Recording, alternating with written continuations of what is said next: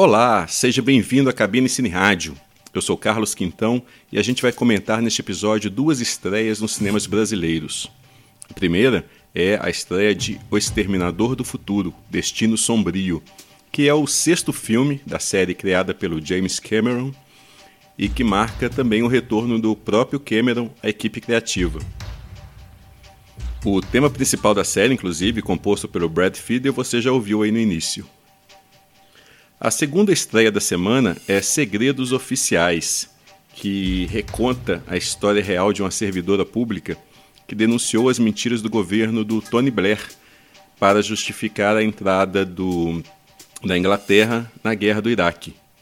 É, ambos os comentários não têm spoilers, tá? Você pode ouvir sem, me sem medo algum.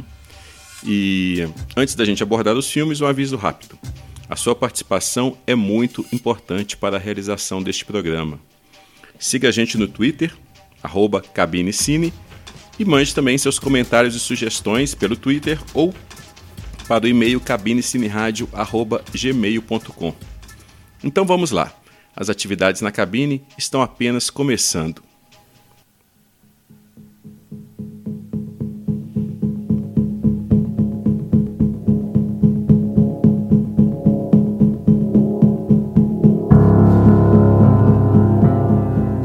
2003, os governos norte-americano e britânico se uniram para invadir o Iraque sob o pretexto de encontrar armas de destruição em massa que, segundo eles, né, segundo esses governos, estariam sob o poder de Saddam Hussein e que ameaçariam assim a segurança dos países ocidentais. E para angariar o apoio das Nações Unidas, a Agência de Segurança Nacional do governo do George Bush Jr solicitou apoio a um órgão de inteligência britânico para espionar os embaixadores de outras nações, para que esses pudessem ser chantageados a apoiar o conflito. E uma servidora deste órgão de inteligência vazou esta informação para a imprensa e foi acusada de traição. E a história dessa mulher, a Catherine Gunn, que é contada no filme Segredos Oficiais, do diretor sul-africano Gavin Hood. Aqui a personagem é interpretada pela Kira Knightley, que traz um pouco de star power para o papel de uma mulher nada glamourosa, né? uma mulher normal, com emprego público, é marido de origem turca, que busca regularizar sua situação no país, inclusive. Enfim, gente como a gente. Só que gente como a gente que se indigna com, a, com as fake news propaladas pelo governo, só que decide sair apenas do estágio de indignação e que decide tomar uma atitude real, ainda que possa que essa atitude possa custar o seu emprego e a sua liberdade, né? O diretor Gavin Hood ele conta essa história na forma de um thriller político. Aliás, o diretor que ganhou o Oscar de filme estrangeiro por Infância Roubada em 2006, ele vem se especializando no gênero após duas incursões não muito felizes pela seara do blockbuster, né, que foram com X-Men Origins, Wolverine e na adaptação da obra de ficção científica Ender's Game, o jogo do exterminador. Só que o diretor é, ele se sente claramente muito mais à vontade em filmes como O Suspeito, Rendition, no original, né? aquele filme com a Reese Witherspoon e o Jake Gyllenhaal sobre um atentado terrorista no norte da África, e também Decisão de Risco, outro filme dele com a Ellen Mirren, Alan Rickman e o Aaron Paul, né? que é da série Breaking Bad que é um filme que fala sobre uma missão antiterrorista no Quênia, utilizando drones e satélites, e é um filme que discute os limites morais da guerra moderna. Com estes filmes e mais agora Os Segredos Oficiais, o Gavin Hood parece que quer ser o herdeiro do cineasta grego Costa Gavras.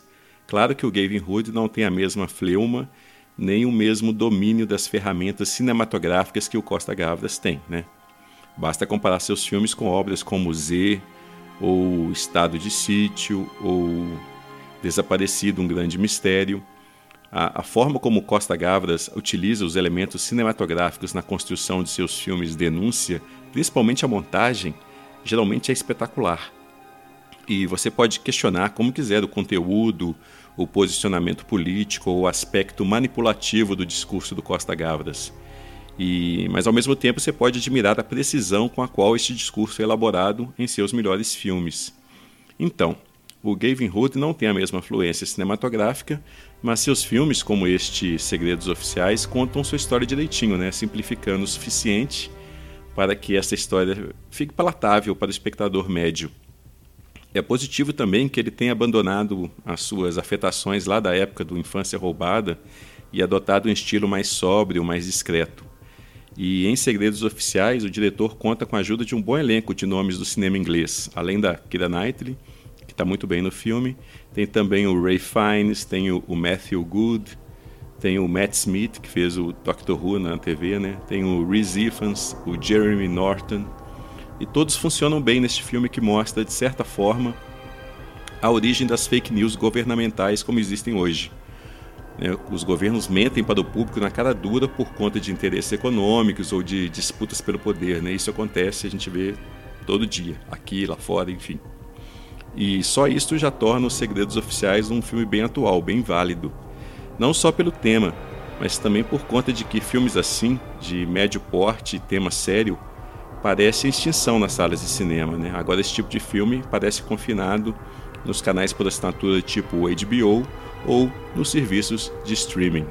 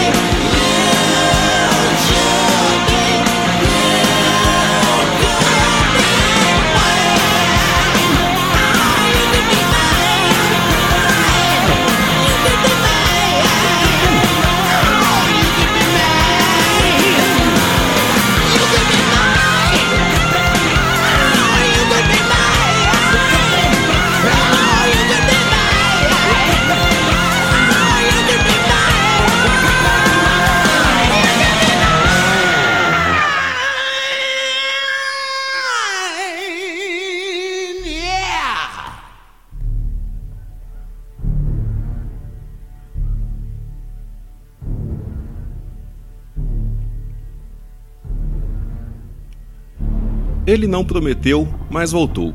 Eu não estou falando do Exterminador e nem do Schwarzenegger. Eu falo do James Cameron, que desde que terminou o segundo Exterminador do Futuro, sempre dava indícios de que um dia retornaria para a série que criou.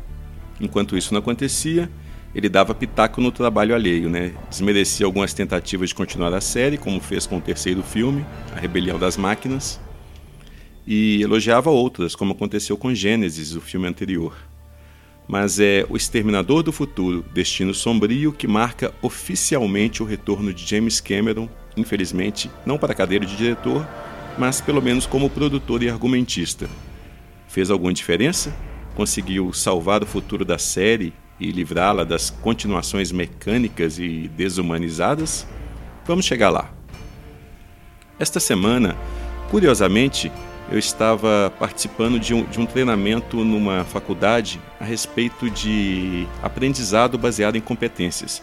E surgiu uma discussão muito interessante sobre o futuro de algumas profissões, como, como algumas profissões estão destinadas a serem extintas, né, enquanto outras que a gente pode só especular devem ganhar relevância no futuro. E esta alteração radical do mercado de trabalho, que já está ocorrendo e que tende a se intensificar nos próximos anos, é resultado direto do avanço tecnológico, né? principalmente da tecnologia digital. E avanço que já está tá desenvolvendo dispositivos que logo devem aposentar os médicos e os advogados, por exemplo, para ficar apenas em duas, em duas profissões que sempre gozaram da mais alta estima. E este papo todo me deixou pensando, claro, né, como quase tudo me leva a pensar de, em forma de cinema, mas me deixou pensando exatamente na série Exterminador do Futuro. Desde o primeiro filme, que é formidável, que continua formidável, ainda é o disparado melhor da série, mas desde o primeiro filme que esses temas já estão presentes, né? O medo do futuro, o medo da tecnologia, o medo de uma hora para outra a gente descobrir que a gente está obsoleto. E a, a, própria figura do exterminador representava esse, esse futuro é, imparável, né? Que você, por mais que tentasse, de certa forma, é, bloquear, de atrasar, você não conseguia. De certa forma, ele estava sempre atrás de você, sempre te alcançando. Eu não sei se o James Cameron pensou em situações como estas, que estão ocorrendo hoje, quando ele desenvolveu o primeiro Exterminador. Se sim, o cara é mais genial do que, do que parece. De qualquer forma, são estes temas que tornam o conceito da série ainda atual, e exatamente por isso, ainda passível de, de ser continuada. Só que, para que os filmes sejam tão relevantes quanto o conceito, os filmes precisam buscar outro tipo de inovação. Pode ser na forma, por exemplo. Quando James Cameron assumiu a série Alien, em 1986, o seu grande mérito foi não repetir o que o Ridley Scott fez antes. Mesmo continuando a saga da Ripley, o Aliens o Resgate, né, o filme do Cameron, ele propõe novas soluções e novas formas de se contar a história. Enquanto o Alien no Oitavo Passageiro era mais um filme de horror, um filme de casa mal assombrada, o Cameron faz do, do Aliens o Resgate um filme de ação. E esta estratégia ela foi seguida com maior ou menor sucesso pelo David Fincher e pelo Jean-Pierre Genet nos filmes seguintes. A mesma coisa o Tom Cruise fez inicialmente nos filmes da série Missão Impossível, antes de fechar com Christopher McQuarrie. Cada filme era comandado por um diretor de estilo forte que imprimia sua personalidade na obra. Ou era o, o Brian De Palma, ou era o John Woo, ou era o J.J. Abrams, ou era o Brad Bird. E já com o Exterminador do Futuro, as coisas inicialmente pareciam seguir o mesmo caminho. Mesmo sob a batuta do, do mesmo James Cameron, o segundo filme da série era diferente o suficiente do primeiro para torná-lo bem interessante, né? E já o terceiro filme, A Rebelião das Máquinas, dirigido pelo Jonathan Mostow, ele se dava por satisfeito em repetir tudo que o James Cameron tinha feito nos anteriores, porém sem o mesmo brilho. E de diferente tinha a Exterminatrix e o final apocalíptico, que são coisas interessantes, mas que é muito pouco, eu acho. Ainda mais considerando que o Jonathan Mostow, ele era um diretor promissor na época, né? O seu filme implacável perseguição, acho que, que se chama no Brasil assim, Breakdown, com, que falava, mostrava o Kurt Russell procurando por, pela esposa desaparecida no, no Alta Estrada. Esse filme indicava um talento para a ação que acabou não se concretizando nos filmes posteriores. Bom, o filme seguinte da série, do Exterminador, é A Salvação, tem muitos problemas. Mas pelo menos ele não tentou repetir a mesma coisa dos filmes anteriores, que é o que o terceiro tentou fazer. O diretor MacD, né, que dirigiu A Salvação, ele pega a história, leva para o futuro e coloca o John Connor como o protagonista. E o Christian Bale, que faz o papel, né, ele tem força suficiente para o papel de líder de messias, de salvador da humanidade. Aliás, repare as iniciais do nome do personagem e perceba que esse nome não foi escolhido à toa. Mas nem o Christian Bale é capaz de contornar o fato de que o futuro ficava bem melhor e bem mais assustador enquanto apenas sugerido no filme original. Pelo menos mais do que aqui. O futuro e a, a própria figura do John Connor eles são diminuídos a partir do momento em que eles ganham interpretação na tela. Porque por mais talento que tem o ator e por mais dinheiro que se coloque nos efeitos e na direção de arte, nada vai se comparar com o que a gente concebe em nossa imaginação, né? com o mínimo de informação que nos foi passada lá no primeiro Exterminador. O quinto filme da série, Gênesis, e este novo, Destino Sombrio, perceberam esse equívoco. E, curiosamente, ambos questionam, cada um a seu modo, a figura messiânica do John Connor. O Gênesis fica no meio do caminho entre um reboot da série e uma sequência convencional. Ao mesmo tempo que ele vai lá e resgata Schwarzenegger, ele muda todos os demais atores, e para pior, eu acho. O diretor Alan Taylor também que tanta coisa boa fez na TV, ele não repete a mesma eficiência no cinema. Agora, as tentativas de humor então são, são constrangedoras. Já o Destino Sombrio, o novo filme, procura dar uma chacoalhada na série e corrigir o rumo. O James Cameron e seus vários roteiristas, né, entre eles o David Goyer, eles, eles tentam resgatar o que funcionou nos dois filmes, nos dois primeiros filmes, e também aproveitar uma outra coisa dos demais filmes acerta em parte, em trazer, por exemplo, de volta a personagem da Sarah Connor, só que novamente vivida pela Linda Hamilton. E a Linda Hamilton ela traz no rosto né, as marcas dos anos de luta interminável da personagem. E eu falo em parte porque dão a ela, dão a personagem, várias falas B10 que soam falsas, soam gratuitas. Né? Muitas vezes o silêncio vende melhor essa ideia de ser durão. É, basta ver o que faziam o Steve McQueen e o Clint Eastwood lá no início da carreira, né? lá atrás. É, o Schwarzenegger também aqui é melhor utilizado do que em A Rebelião das Máquinas e do que em Gênesis. Mesmo os momentos em que a natureza do personagem é usada para fazer rir, né, para virar um alívio cômico para, para o filme, é, esses momentos funcionam melhor do que nos outros filmes. A, a Mackenzie Davis também é uma ótima adição ao elenco, mais pelo, pelo carisma da moça do que pelo personagem em si, que, que também é meio humana e meio máquina, que nem foi o que foi proposto lá em A Salvação e em Gênesis.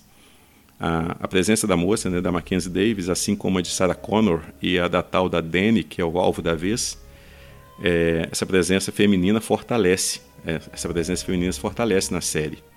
Assim como em Aliens, o Resgate, todos os personagens masculinos ou são covardes ou são inúteis, pelo menos os personagens masculinos humanos. O vilão também segue a cartilha de julgamento final. É um sujeito desconhecido que cumpre seu papel, como era o Robert Patrick né, antes daquele filme. Mas é, vai entender o que, que o James Cameron viu no tal do Tim Miller, que ele contratou para dirigir o filme após ver Deadpool, né, que o Miller também dirigiu. Aliás, falando de Deadpool, já deixando bem claro, talvez eu esteja na minoria. Aliás, provavelmente eu faço parte da minoria. A minoria que não acha a menor graça em Deadpool, tanto o personagem quanto o filme. O Deadpool foi um, um, um faz parte de uma geração de personagens da Marvel que surgiu no, nos anos 90, que foi uma época bastante cínica dos quadrinhos, né? E sei lá, talvez eu seja de uma geração anterior que que buscava nesses personagens, nesses heróis, uma inspiração e não um, um deboche. Bom, mas voltando ao Deadpool, parece que o James Cameron ele curtiu muito, já que convocou o Tim Miller para dirigir o novo Destino Sombrio. E, bom, vamos, vamos, vamos ser claro, né? vamos ser sinceros. O, o, trabalho do Tim Miller é competente, só que é, é genérico. Falta brilho, é, falta invenção, falta criatividade, e isso enfraquece consideravelmente o que, que, o, o que o filme tem de, de positivo. Talvez o problema estivesse comigo, né? eu estivesse esgotado depois de maratonar a série nos últimos dias. mas o Destino Sombrio me pareceu mais do mesmo. Nem o James Cameron salva. E olha as iniciais do nome dele.